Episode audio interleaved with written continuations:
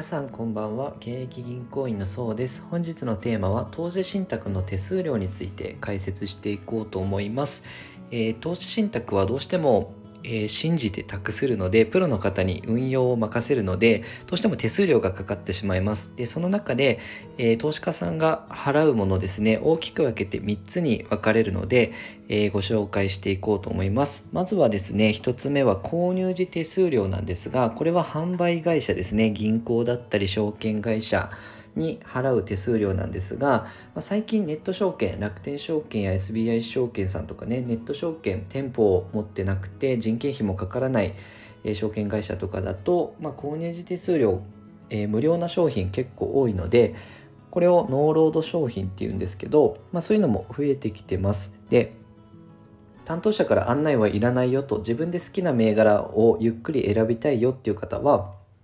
まあ、ネット証券とか使うと大体購入時手数料無料で投資信託は買えるんじゃないかなと思います。であとはですね運用管理費用といって、まあ、信託報酬と呼ばれるものなんですがこれが年率でかかってきますで、えっと、年率何パーセントっていう書き方で出てくるのでただこれってあの信託報酬っていうのが純資産総額からこう日割りで取ってってるんですねなので自分たちが直接払ってるイメージはないんですけど、まあ、実質ファンドから差し引かれてるので投資家さんたちが払ってるのと一緒っていう風な考え方ですね。であともう一つは出る時の手数料ですね。信託財産留保額っていう、え解約時ですね。換金時にかかるものっていうふうに認識していただければと思います。ただ最近の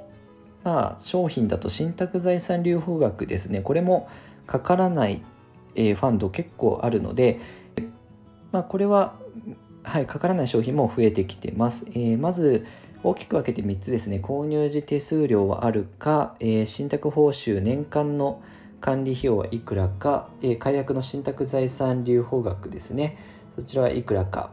を見ていただければと思います。あとその他の費用っていうのはかかってるんですけど例えば監査法人に支払われるファンドの監査費用とか、まあ、売買の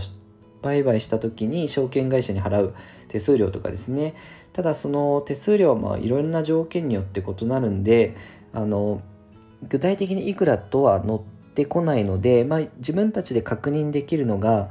まあ、購入時手数料と信託財産留保額まあ、簡単に確認できるのがあと信託報酬ですね。この3つになるかなと思います。でじゃあそれぞれ手数料によってあの収益の差ねどれぐらいあるのかっていう比較をしてみると例えば、えー、購入時手数料が3%で信託報酬が2%の A ファンドと、えー、購入時手数料が0%で信託報酬が0.5%の B ファンドに、まあ、仮に1000万ね投資した場合の収益の差どれくらいあの手数料で差が出るかというと、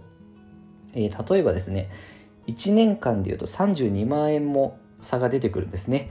結構すごいですよね。32万円って。同じような商品に投資してるのに、手数料の両立で全然こうパフォーマンス変わってきますよと。で仮にじゃあ20年投資した場合は87万ぐらいね変わってきますので、まあ、コストが高いとね確実に運用成績の足を引っ張るので、まあ、購入する前には必ずチェックしてみてください。あの似たようなインデックスあの指数に連動するようなものであれば信託報酬安いものがいいのかなと思います。まあ、EMAXIS スリムシリーズは、まあ、業界の中でも最低水準のこう信託報酬とか手数料面では安いのでまず初めて運用する方はそのシリーズもおすすめできるかなと思います。